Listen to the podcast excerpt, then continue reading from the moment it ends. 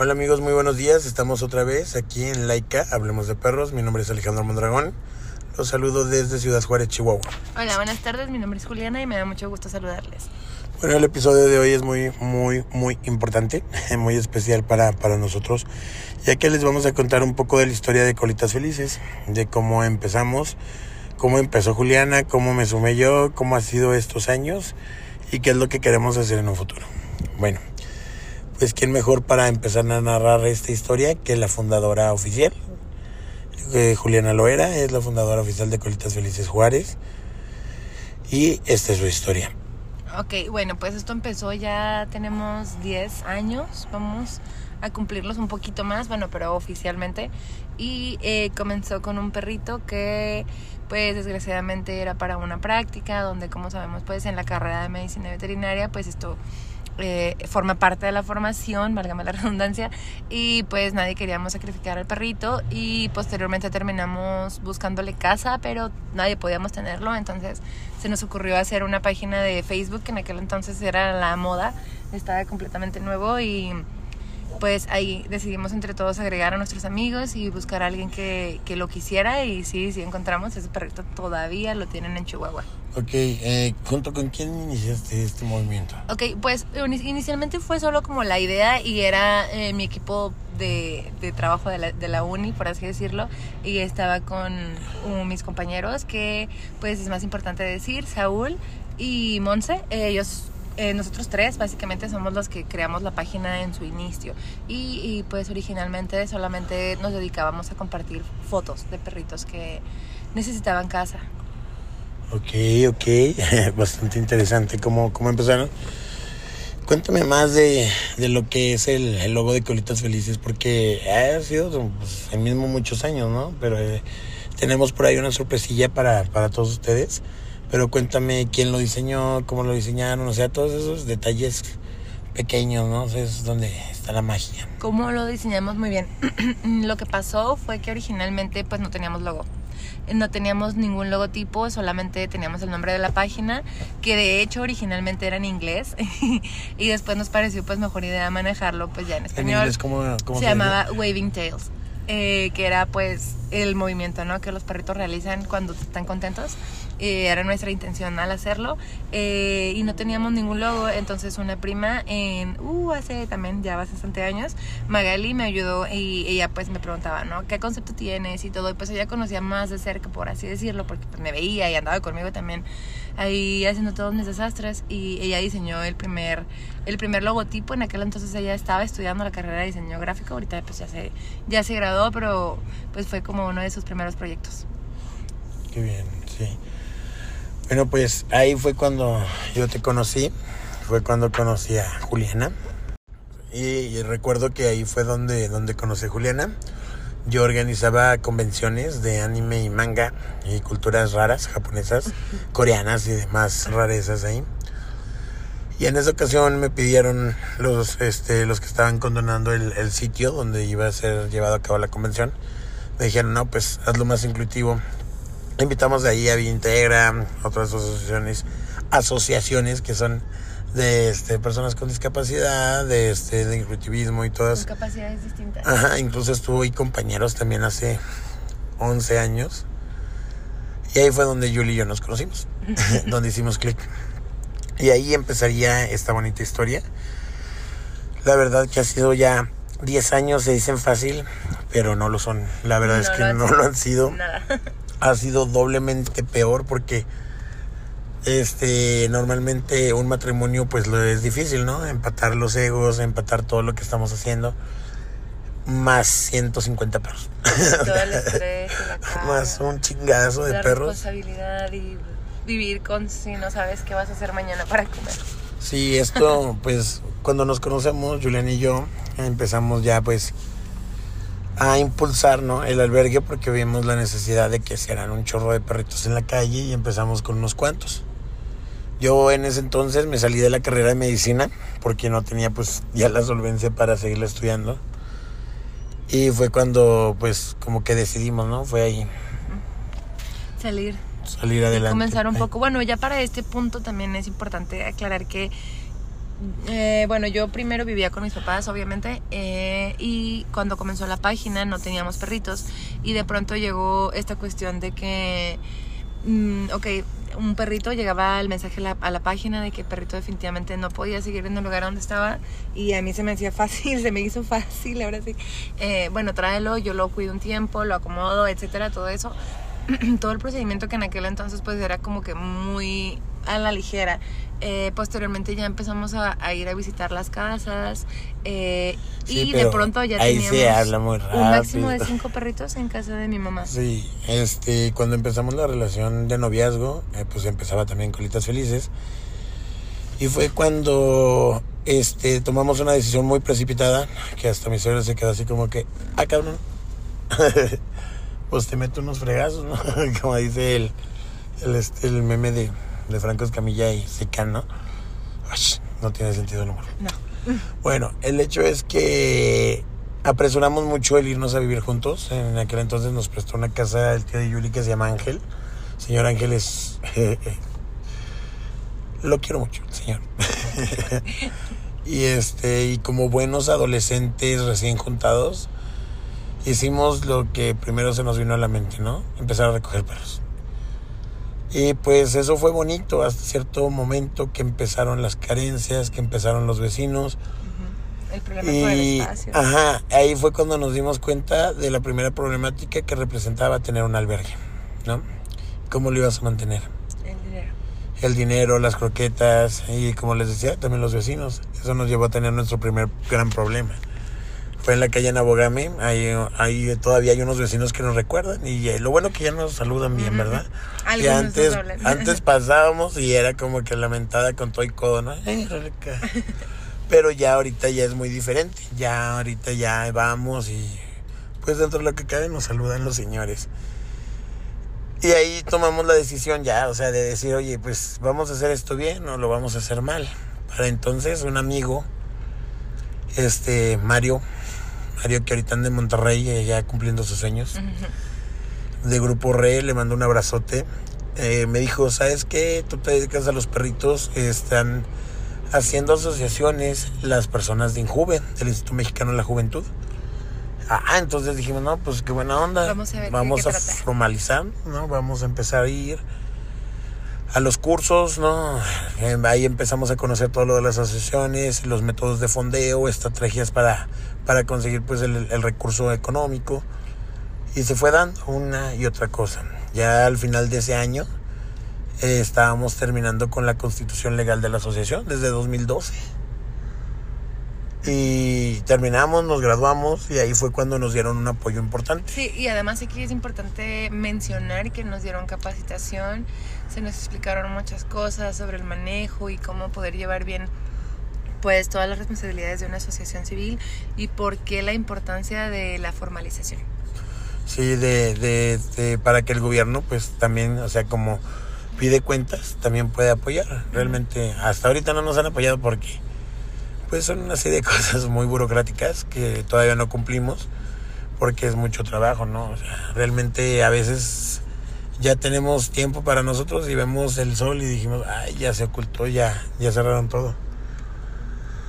Pero sí es, es constante. Entonces a partir de la constitución, este, cambiamos de lugar. En aquel entonces, el primer lugar que nos prestaron fue para la 16, ¿te acuerdas? Ajá. 16 de septiembre. No, era más para, para arriba. No, no, no. Fue primero la con la Ignacio señora Allende, Guille. Ignacio Allende, cierto. con la señora Guille. Si nos llega a oír, pues también le mandamos un abrazote. Su esposo, el ingeniero también. Este, ahí limpiamos, el terreno pues era un previo abandonado, había Ese muchas cadencias. Era, era un terreno que tenía construcciones de adobe, eh, donde a un lado había una escuela que era preparatoria y creo tipo universidad, era una universidad pequeña particular que la verdad es que pues sí nos llevó a tener Muchos problemas. problemas con los muchachos Porque los muchachos se metían, a metían- fumar y a tomar se metían a sí se metían a fumar a hacer pues ahí travesuras Ugh. 420, Eh, sí, sí, y otras cosas Ay, peores, ¿no? Así como que... oh. No, llegamos Y varias veces y En ciertas corriendo. ocasiones eh, tuvimos un problema porque uno se metió, o sea, se metió al lugar que era nuestro y uno de los perros lo mordió y después teníamos Querían al, direc- demandar. teníamos al director y a los papás del muchacho muchacho quejándose y todo, y nosotros con cara de que, pero pues, ¿Te metiste? ¿cómo te mordió? Pues me mordió la mano y nosotros, ah, ok, para esto el terreno sí estaba viejo, pero tenía Barda. completa y, Y era una, era una sola barda, las otras dos eran bardas y la última, la- es decir, la cuarta, era la pared gigante de la universidad, entonces realmente la única manera de que lo pudiera haber mordido era pues metiéndose y siempre era batallar por una u otra cosa. Sí, la verdad es que siempre cabe resaltar que el mexicano es curioso, pero cuando no, no recibe el, el trato que, que busca, pues trata de hacer las cosas ah, ahora sí que a la mexicana, ¿no? Este, se metían mucho, en una ocasión nos abrieron la puerta y dejaron salir a todos los perros. Realmente ahí no nos metíamos con nadie, con Y nadie. eran, y eran los únicos que teníamos, o sea, realmente eran nada más ellos porque no existía un vecino más. Enfrente era un terreno baldío que estaba solo A un lado también. y que después se habilitaron como un Estacionamiento. estacionamiento. Entonces realmente eran los únicos que teníamos ahí cerca y ni siquiera era todo el día porque era nada más en horario escolar. Eh, y aún así teníamos muchos problemas en, en este lugar. Y después de un tiempo, este terreno había estado abandonado como por 20 años, algo así. Lo usamos aproximadamente, ¿qué sería? ¿Un año? Un año, yo creo. Y luego nos lo pidieron porque Lo lo iban iban, a ocupar. a ocupar. Entonces, bueno, pues nosotros como buenas como personas nosotros, como siempre, agradecimos el tiempo que, que nos estuvimos ahí. prestaron todo. Realmente apenas alcanza, estábamos terminando de pues, todas las mejoras que hicimos, pusimos luz, cambiamos, corregimos. Vamos a poner drenaje, pero estaba tapado. Bueno, Pero pues ya. eh, de ahí surgió otra oportunidad con una señora que se llamaba Anabel. Que se llama, perdón. Anabel también le mando un abrazote. Este, este sí fue sobre la 16 de septiembre. Muchas personas nos empezaron a conocer ahí. Ajá. Porque pues estaba bonito, era un jardín bastante bonito. Esta es una casa de esas estilo, ya saben, casonas Viejonas de viejas, Juárez. No de las más viejas y, y así impresionantes, pero sí una casa muy vieja con mucha historia en donde ha habido diferentes asociaciones. Esto fue lo que nos abrió un poquito más de la pauta. Eso también eh, conocimos a esta señora por medio de este tipo de interacciones en asociaciones civiles y nos prestó ahí y, y fue la- un poco la misma historia, pero no tan devastado como antes. Este lugar sí estaba solo, pero sí había estado en uso únicamente dentro de la casa, así que aquí lo que tuvimos que limpiar fue El patio. el patio. Que cabe Replantar, decir bonito, que quedó muy bonito. No había escombro ni nada, era simplemente pues maleza, todo Maleza de este tipo de años cosas. años que se Y hay ahí. que decir que este, yo creo que fue uno de mis lugares que yo más Favoritos, amé, ajá. que donde más feliz fui. Y para hacérselas corta, eh, había una, era un lugar grande, muy bonito para los perros. Yo sé que ahí también se la pasaban muy bien, pero una de las paredes estaba cubi- cubierta con una enredadera seca, completamente seca. De hecho, pensábamos cortarla, la íbamos a, cortar toda, pero me daba mucha lástima porque estaba enorme. Entonces, pues ya. Pero la verdadera razón es que me dio flojera. entonces no lo hicimos por una u otra cosa, fuimos postergándolo y luego de habíamos estado regando, emparejando el piso, pues ya saben, aplanando, sembrando árboles, pasto, etcétera. Y sí usábamos mucha agua porque ahí todo el terreno era nada más de tierra también. En ese hasta este punto todos habían sido de tierra. Y esa enredadera floreció toda, absolutamente toda. Se Y no había hora del día en que no hubiera por lo menos un colibrí ahí. Siempre. Se creó un jardín muy bonito y este desgraciadamente igual, o sea, eh, empezaron a llegar otras asociaciones y nosotros pues contentos de trabajar, pero no, pues ahí empezamos a entender nuestro panorama. Que no querían Ahí vino a una cubetada de agua fría, este pasó un detalle con las asociaciones que empezaron a trabajar con nosotros y nos tuvimos que despegar. ¿Y cuál era el nuevo panorama? Ver que realmente no había mucha cabida en la organización civil para organizaciones de perros. Para los animales, porque realmente nosotros nunca nos trataron mal, siempre se portaron muy bien con nosotros, pero pues uno se da cuenta, ¿no? Como cuando dicen la, la incomodidad que nuestros perros le causaba a la gente y sobre todo ver pues que los tratos no siempre eran ni siquiera por parte de la dueña, ¿no? Porque pues había mucho tráfico de personas, entonces había gente entrando y yendo y pues esto ya ponía en riesgo ciertos aspectos de nuestros animales. Sí, y aparte de eso, este, pues ver cómo ellos avanzaban en sus proyectos, que recibían apoyos, pues sí fue así como que ay, Eso va un poco más a que desplazando, Es ¿no? difícil en el tema de los animales bajar cualquier tipo de recurso es muy muy difícil porque No hay una población humana beneficiada directamente. Exacto. Así, esas fueron las palabras que nos dijeron que no nos pueden hacer este donatario autorizado en aquel esas momento. palabras fueron muy duras, pero realmente nos enseñaron que de ahí en adelante nunca iba a ser fácil. Y a la fecha es algo que nos queda muy presente en eso, que si no hay apoyo para los niños y, y mujeres ¿no? que se encuentran tan desprotegidos o eh, en situaciones de violencia, mucho menos para los perros. Así me lo llegó a decir una persona también y yo sé que no fue su intención ser abrupto conmigo, pero Y tan crudo. lo hemos tenido que descubrir a la mala. De ahí, este, ya para esto, Colitas Felices llevaba alrededor de cuatro años ya funcionando. Pues íbamos ahí con, con esfuerzos escuatos, dirigir a mi abuela. En este punto yo creo que ya teníamos alrededor de 100 perros. No, todavía no tantos. Eran como unos 60 porque todavía no teníamos transporte. Ahí con Anabel, 60 Recuerdo, sí, recuerdo porque ahí con, en el NESA, este, voy a hacer nada más una anotación aquí. Julie, como regalo de 15 años, ella había pedido un carro, pero este carro era muy especial, ya que se trataba de un Nova 77, un clásico de la Chevrolet que ella había arreglado pues a su gusto. Me lo regaló mi papá. Destellos de verde manzana encaminaban el camino ¿eh? por donde pasaba esta singular persona. Hasta aquel fatídico día. Perdón, me surgió un poco lo del narrador. Este, nos iba mal. Nos iba mal. La verdad es que nos estábamos gastando nuestro dinero de la universidad, nuestro dinero de mi familia que me apoyaba pues, de vez en cuando en la semana. Y no lográbamos dar en adopción, no lográbamos avanzar y nos estábamos quedando con todos los perros. Y eso nos llevó a vender su carro, el Nova 77. Y yo ahí le hice una promesa. Le dije, Julie, que, que en, mí, en mí quedaba que iba a recuperar ese carro. Y como nota curiosa y algo bonita, es que ahorita Julie tiene su carro.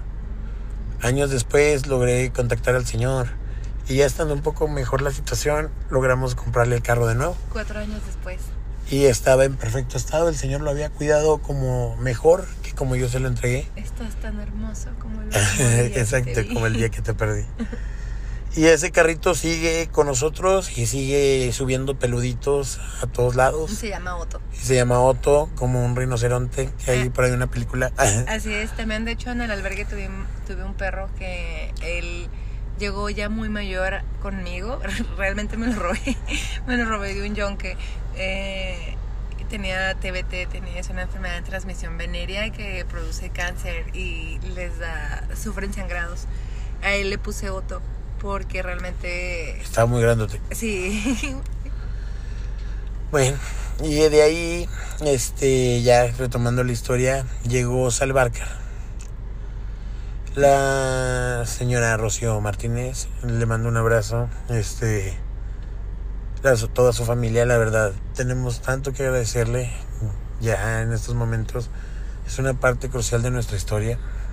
ahí Tanto para el bueno, en para dos el malo. ocasiones. Sí, En total, ¿cuánto tiempo sería aproximadamente? como tres años, yo Que creo. creo que fue uno de los lugares donde más tiempo estuvimos. Más desarrollo tuvimos. y donde ese fue el lugar donde antes de estar donde ahorita estamos, Sí, más perros tuvimos por vez primera. Llegamos a tener hasta 160 perros en ese espacio. aproximadamente. ¿Qué tamaño tendría? Pues yo le calculo unos 25 por 25 metros. Sí, era un espacio grande, pero no Pero que tú no digas, tanto. wow. o sea, para la cantidad de perros que teníamos, que, quiero decir.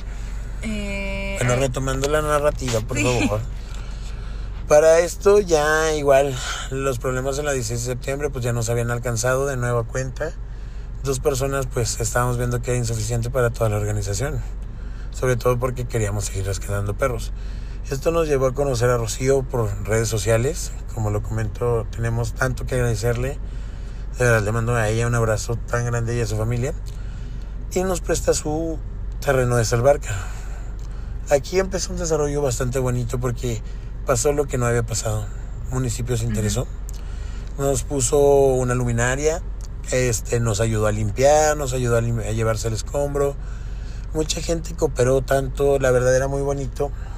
estar viendo esta cooperación entre voluntarios, Y, y personas. por alguna razón a la gente, eh, yo creo que, bueno, puede ser que haya sido porque estábamos en crecimiento, pero le era mucho más fácil a la gente venir, o realmente este es el lugar donde más visitas recibimos. donde estuvo más padre todo. No había fin de semana que no hubiera gente, por lo menos una familia. Me acuerdo mucho de una donante que todavía es madrina, Aren Holguín y Román. Les mando un abrazote. Perdón, es que soy un tanto emotivo.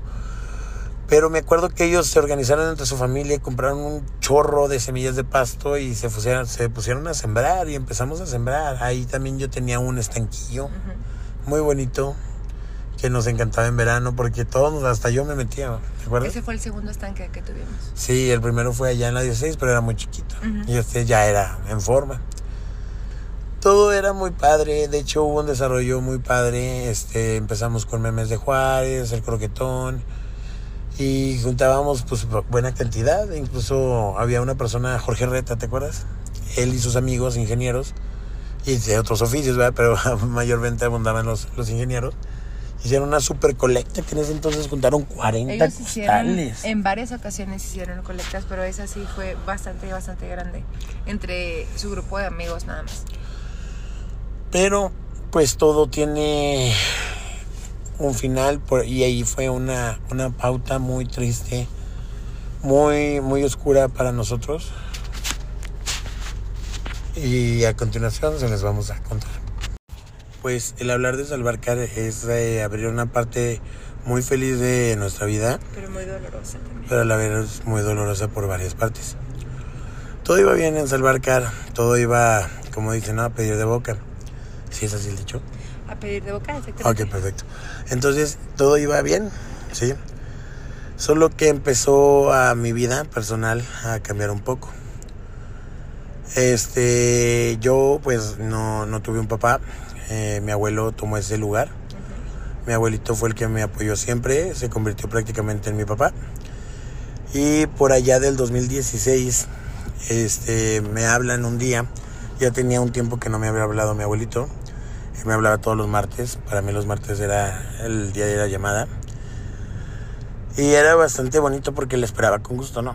Hasta tú a veces me decías, ya te está hablando abuelito y salías salía corriendo. Exacto. Y si no te encontraba, le contestaba y se ponía Sí. a platicar conmigo. Sí, y este, y me marca una de sus hermanas, mi tía Lisa. Y me empieza a explicar la situación, que mi papá ya estaba pues teniendo episodios de me- demencia senil, ya tenía Alzheimer, Parkinson. Aparte mi abuelito había sido fumador activo toda su vida Y lo siguió siendo.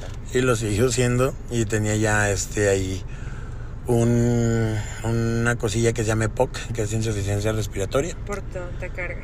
por todos los años de fumador y pues ya eh, mi abuelito siempre fue una persona muy necia. Siempre fue una persona que quiso hacer lo que él quiso y pues toda la vida lo hizo. Pero Ah, sí, siempre sí, hizo todo lo que quiso. eh, pero bien, o sea, no no creen que fue este mujeriego, bueno, sí fue No, un sí poquito, fue. Sí. Pero este no fue alcohólico, este O sea, digamos que era una persona de bien, nunca le hizo daño a nadie, ajá, pero muy siempre trabajador. hizo su voluntad. es muy muy él inteligente. decidió, él decidió lo que quería hacer.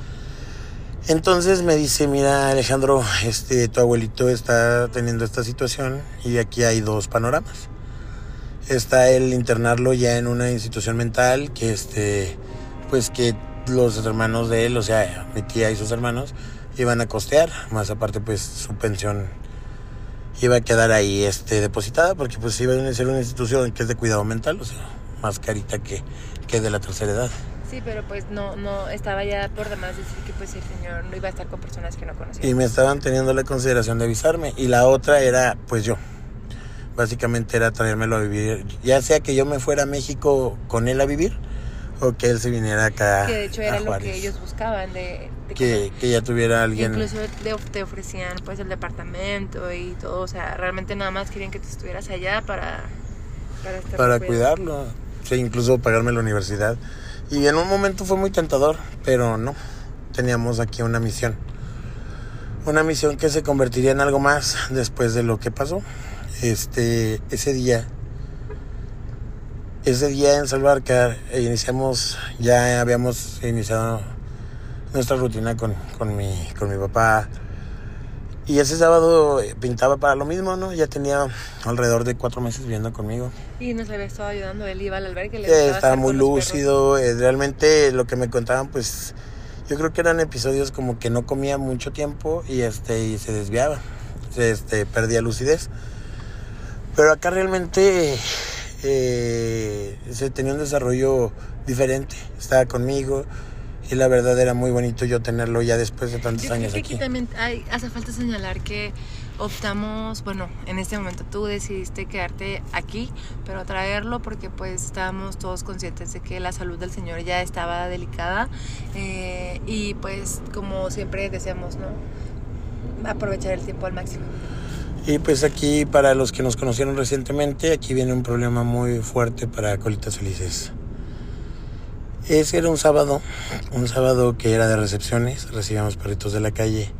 Y recuerdo que llegó ese perrito, fue un perrito blanco que venía atropellado. La señora venía un poco pues este alarmada porque ella lo había atropellado en una curva, no lo vio y pues nosotros eh, se lo recibimos. Sin embargo, el perrito pues se quedó ahí en, en un patio aparte. El, el problema fue que eh, esa recepción la acabamos de hacer. Sí, se acababa de hacer ese día junto con otros perritos que venían sanos. Lo que pasó fue que aproximadamente a las 11, 12 de la mañana, este, ahí estaba Vicky, una voluntaria que la queremos muchísimo. Ella es de familia, ella es de casa, como quien dice, Que para ese entonces ya había estado bastante tiempo con, con nosotros. Y este, y fue un momento, un instante, mi abuelito sale de un cuartito que le habíamos preparado para que él estuviera sentado y estuviera bien. Cuando se cansara, se metiera ahí. Entonces, me acaba de hacer una señal. Él podía tomar una Coca-Cola al día. Por, de hecho, por orden médica. bueno, por orden y capricho. Pero este, le permitían tomar una coquita. Una coca de esas empolletitas. Entonces me acababa, me, me acababa de hacer la señal de que quería su coca. Ya quería tomar su panecito, su cafecito y su coquita. Cuando le dije, espérame, ahí voy. Y no, no me imaginé que esa sería la última vez que yo hablaría con él. Este, le dio un infarto. En ese momento Vicky sale corriendo y me dice, tu abuelito se cayó. Yo creí que se había caído su cadera, no sé, algún, algo que tuvieran las personas mayores. Pero no, realmente le dio un infarto. Lo cargamos, Vicky, pues agradezco cómo manejó. La desconocí porque ella siempre manejaba muy, muy cuidadosamente. Ella, para que tengan una noción, es la perfecta ama, ama de casa y madre de orden. familia, sí. Vicky. Entonces fuimos al hospital y se quedó el albergue solo. Sí, ahí sí hubo falta de responsabilidad mía, sí. Pero pues fue una situación muy, muy, muy este, desubicante, ¿no? Me, me pegó muy fuerte. Ajá.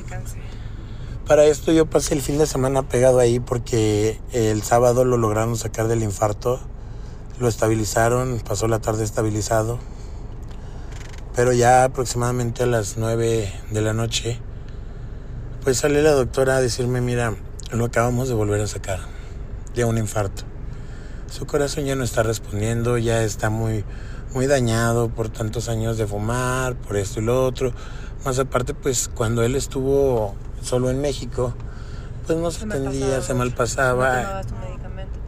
Y esto lo llevó pues a, a un deterioro muy más grave y sin retorno, ¿no? Y me dijeron, quiero que seas muy consciente de que si vuelve a caer ya no lo vamos a poder sacar. Ya tienes que dejarlo ir. Incluso te dejaron pasar. Me dejaron pasar, eh, estaba conectado, ya no estaba consciente. Pero pude despedirme de él. Pude decirle lo mucho que lo amaba y lo mucho que él representaba en mi vida. Y el domingo en la madrugada estaba yo esperando en la sala de urgencias. Sale la doctora y me dice que se había ido. Todo ese día yo estuve arreglando sus papeles, fue un domingo, eh, todo estaba cerrado, él era jubilado de Pemex, Pemex pues no me respondía, no teníamos ni los recursos para pagar una, una funeraria. Ahora era una nueva preocupación. Era una nueva preocupación porque pues todo su pensión de él, de por sí ya se la quitaban, le tocaba menos de la mitad. Se iba casi en medicamentos para él y en su dieta.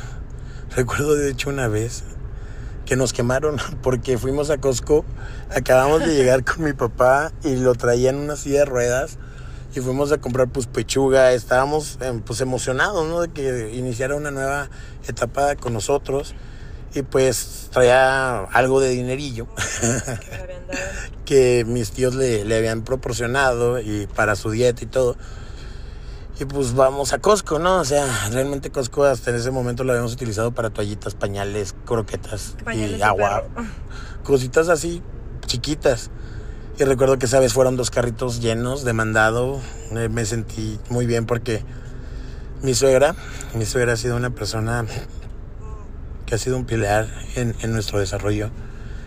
Este, nos prestó su casa para poder tener ahí a, a mi viejito. Y ese fue todo un cambio otra vez. Muy radical. Porque tuvimos que cambiarnos de lugar de vivir. Ahora había que tener una nueva rutina de horarios para el albergue y para nuestro nuevo estilo de vida. Entonces en esta, bueno, ya retomando.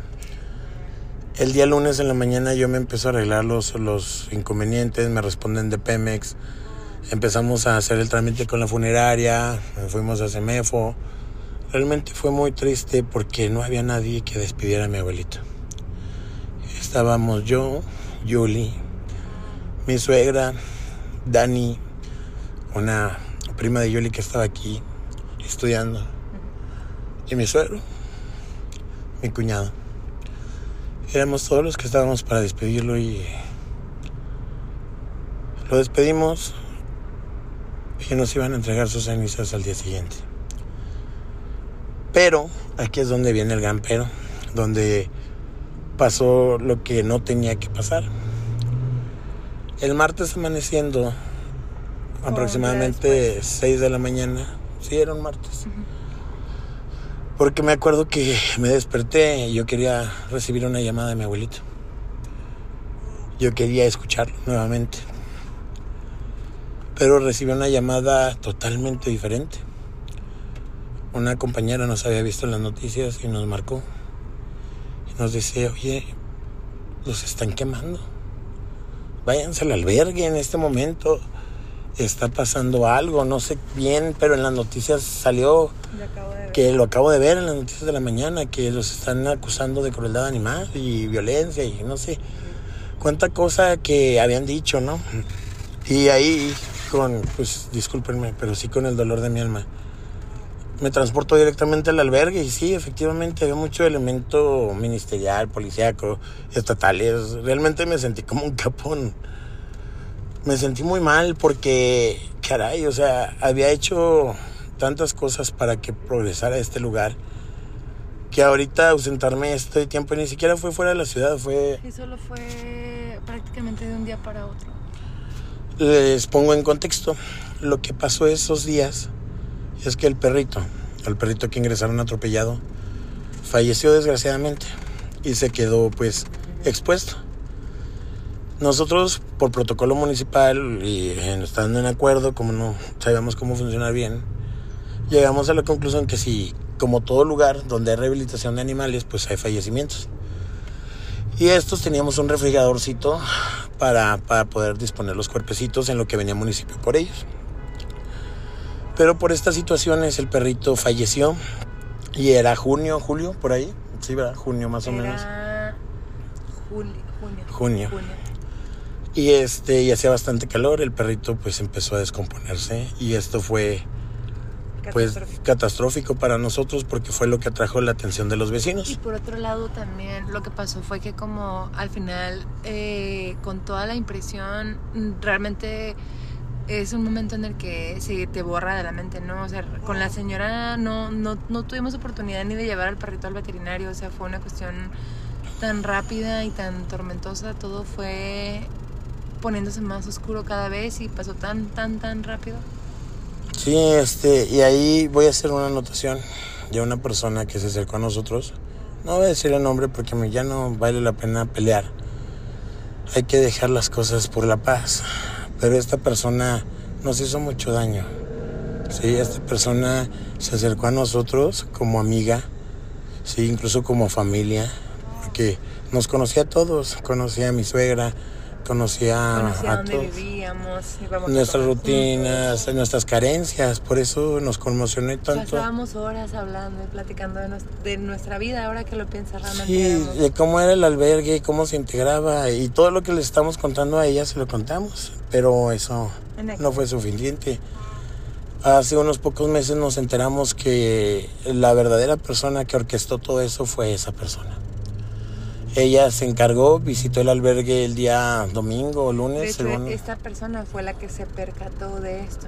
Y teniendo la elección en sus manos, eh, creo que pues lo obvio, ¿no? Sería, avisarnos. aunque fuera molesta, ¿no? Llamarme para reclamar o algo, pues yo hubiera podido explicar, mira, está pasando esto y esto. Y quizá ella hubiera dicho, oh, entiendo. O tal vez no, pero mínimo yo sé que su primera intención fue hablar conmigo y no... La intención que yo daño. vi fue hacer daño, hacer mal, porque ni siquiera fue un velar por el bienestar de los animales, fue un te No, voy a fue destruir. a destruirnos porque una persona se acercó a nosotros y nos dijo, mira, yo no conocía lo que estaba pasando hasta que un amigo en común me explicó la situación que había pasado ese día. Y la verdad, mira, yo me arrepiento de lo que pasó, me arrepiento de haberlos criticado, incluso este, estuvo con esta persona Hasta de haberlo pensado. tirándonos mucha basura en redes sociales. Y este, y pasó esto, que ese día llego, me tratan como el delincuente número uno. Este, había personas del 44 subidas en el techo de un vecino y todo. Y yo salgo a dar la cara porque realmente no tenía nada que ocultar. Todos los ministeriales policías pueden decir lo mismo de que salí a dar la cara. Pero también se targiversó todo. Salgo con los vecinos, veo que hay unos vecinos que están muy molestos. Les digo, por favor, les pido un poco de empatía. Ahorita acabo de pasar por una situación familiar muy adversa. Mi papá falleció y ahorita sí ando muy triste. Les pido por favor tolerancia. Vamos a resolver esto. Definitivamente ya en ese punto estamos revaluando todo hasta nuestra existencia, ¿no? Sí. Estábamos a punto de cerrar el albergue. Ya Era, aunque una- era como que la opción más viable de... Sí, porque el albergue dependía mucho del, del ingreso que mi abuelita nos, nos podía dar cada semana, que destinaba pues en un principio para mi educación y ya en otro principio para no dejarme caer. Y pues fue un día bastante largo, creo que fue el día más largo de mi vida. Estuve cuestion- este, respondiendo muchas preguntas, Entrevistas. entrevistas, firmando declaraciones. con los- incluso fueron MPs. Al. Sí, entraron. MP, Policía Municipal, llegaron sin fin de comandantes. Podría nombrarles al menos cinco que estuvieron por ahí. Que ahorita ya no están, pero esos sí estaban. pero que, que fueron ahí encargados de los diferentes departamentos del municipio, protección civil, ecología, una asociación por ahí que siempre busca hacer Dañar. cosas extrañas en pues bajo la bandera de protección animal y que más sería un montón, demasiados reporteros, más de lo que Y muchos vecinos que incluso ni vivían, ¿no? Cuando estaban de- tomando declaraciones de los vecinos para tomarte la declaración, estabas enseñando un IFE, un... No, no, no. la cosa es que primero no estaban pidiendo la IFE. Y después cuando salimos decíamos, es que está toda esta gente donde salió, ni siquiera la conocemos. Ni siquiera viven y Y- empezamos a señalar los que Exacto. sí vivían. Y ahí fue cuando ya pues, desecharon las las, las que no eran los que vivían ahí. Y para complicarnos más la existencia era época electoral. Que no andaremos mucho en eso porque todos sabemos cómo terminó. Si en algún momento quieren saber, pues pregúntenos ahí en los comentarios. Y con gusto responderemos. Entonces fueron días tormentosos, días. Hablo de días porque ya resuelto, resuelto, no tanto las investigaciones, ¿sabes? Eh, este, a mí en lo personal, hoy un comentario que me dañó, me dañó muchísimo. Cuando los policías vieron que realmente teníamos en orden las cosas, teníamos nuestra bitácora, cosas que ignoraba la persona, o sea, cosas que podían ayudarnos a defendernos, como la bitácora, como nuestros permisos de funcionamiento. Ok, aquí cabe aclarar que en la bitácora nosotros siempre lo que hacemos es estipular fechas de llegada de cada perro, sus datos y cualquier antecedente que pueda ser relevante en caso de cualquier cosa, ya sea que el perrito fallezca, esté enfermo o que tenga dueños o haya sido algún caso de negligencia por parte de cualquiera. El comentario que me dolió mucho y por lo cual decidimos acampar en el albergue fue porque uno de los hijos de la señora Ana, Ana la vecina, personas, una de las personas, perdón, que acompañaba a los vecinos, dijo esto. Pues total, cuando se vayan le envenenamos a los perros. Y yo me quedé así de, ah, cabrón, o sea, ya ni siquiera es en contra mía, ya es en contra de mis animales. De esos animalitos ya me sentí muy vulnerable. ahí era donde más se dejaba ver que ninguno de ellos estaba interesado en que el bienestar de los perros, ¿no? Porque esa era la queja, que nosotros no los atendíamos por la cuestión del perrito que falleció, que no los cuidábamos, que eran negligentes. Incluso la gente decía que eh, lo habíamos matado ahí, que se había muerto de hambre el perro, o sea, ni el caso, pero pues eran las acusaciones. Entonces, en torno a esto decíamos, ¿cómo pueden estar criticando que no, que no los cuidamos cuando a la par amenazan con hacerles daño? O sea, era lo más ilógico. Y ahí este Chuy, mi Chuy, que en serio lo quiero como un hermano, ese cabrón. Ese día fue tan importante para mí, ustedes no saben lo que fue. Puede sonar ahorita como, ay, por favor, ya, ya pasó, ya así, pero en realidad fue muy difícil porque era un punto en el que Alex estaba sufriendo demasiado con lo de su abue. Yo no sabía qué íbamos a hacer, qué iba a pasar, eh, si iba a tener que ya dejar la escuela, si íbamos a tener que ya dejar en definitivo el albergue y tener que dormir ahí no fue algo triste porque, ay, estoy durmiendo en el albergue. No, de hecho yo siempre he sido más que feliz estando con mis perros, pero fue el, hecho de el tener que estar aquí por miedo a que les hagan algo. Ustedes no saben lo que fue tener que... Íbamos a dormir en el piso, ¿no? Y eh, Alex les comenta, de hecho, porque ese día llegó y dijo, oye, ¿cómo es posible que se vayan a quedar aquí? Los estaba viendo en la tele. Llegó, llegó, solamente llegó ahí. Y dijo, los vi. Eh, traía unas colchas, traía unas colchas y una, unas cobijas. Recuerdo muy, muy, muy bien que nos llevó artículos de limpieza y comida. Comida. La verdad es que amigos como ese no los hay, ya no los encuentras. Y este y Chuy, te mando un abrazote. Actualmente ellos son padrinos, ella y su novia, Erika, los queremos un chorro, han estado con nosotros en tiempos tan difíciles. Y pues de aquí fue mucho, mucho dolor, este, gracias a Dios, ya, ya que no teníamos nada que ocultar, pues el fallo fue a nuestro favor los casos se desecharon, todo estuvo en orden. incluso nos devolvieron el congelador. Se llevaron al perrito a patología, demostraron que lo que decíamos era totalmente cierto. La persona que lo llevó rindió declaración. Todo salió a luz, pero el daño ya estaba hecho. a muchas personas. Es como cuando decimos nosotros no tenemos nada de inconveniente en que ustedes pregunten y juzguen si quieren, pero siempre hay que pensar en que somos capaces de hacer muchísimo daño con una mano en la cintura realmente. Y si no somos conscientes de esto, pues es la vida muy difícil como para estar poniéndonos el pie entre todos. Yo pienso que esta persona no conocía porque hubo un, un comentario después en redes sociales que decía una persona sí, que ahorita sí también ya ni, ni para qué seguir tormentándome con esto, ¿verdad? pero también causó mucho daño de decir, y él lo comentaba varias veces, dijo, para mí que lo de la muerte del Señor es puro choro. Pues sí, lo único que podemos decir para esta clase de gente es que ojalá que nunca, su vida. nunca pases por algo así, y ni siquiera estoy hablando con respecto al albergue, sino burlarte del fallecimiento de alguien es una cosa muy seria y pues en verdad nosotros está desearte que nunca pases por eso. Y encuentres paz en tu vida porque el que hagas esto es de una persona que no tiene paz. Y fueron meses tormentosos de que no sabíamos qué íbamos a hacer con los perritos, no sabíamos qué íbamos a hacer tan solo de nuestra vida. Era un cambio tan grande. Pero una vez más, mi papá no me dejó morir. Yo no lo sabía. Realmente me enteré en su fallecimiento, unos días después, que me había dejado ahí un dinero. Sí. Este, y sí, lo he dicho varias veces, que nos dejó un dinerito. Ese dinero fue bendito es bendito todavía, gracias a Dios todavía podemos conservar un poquito de, eso para seguir los proyectos del albergue, poder seguir nuestro, nuestro propio mantenimiento, más nuestro trabajo, más todo. Y aquí llegó la decisión. Dije, mira, Yul, nos están heredando esto, porque es mi esposa, es mi compañera. Pues yo le dije a mi esposa, eh, nos heredaron este dinero, porque pues eso fue una herencia, un fideicomiso que mi abuelito me dejó. era un poco más de un millón de pesos. Este, esto lo he manifestado siempre.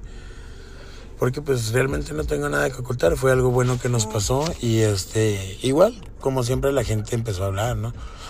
Que el gobierno nos daba apoyo, que no los fregábamos en, en esto, en aquello. Y pues realmente todo completamente alejado de la realidad. El gobierno muchas veces hasta deja sus propios oficinas sin, sin recursos y sin funcionamiento, ¿verdad? Pero bueno, este llegó el momento de que yo hablara con Julie y le dijera qué vamos a hacer. Porque pues había estado ya la muerte de mi papá, había estado toda esta los ataques faramaya. No, los medios ahí, este, bueno, sí ataques mediáticos porque eran por Facebook.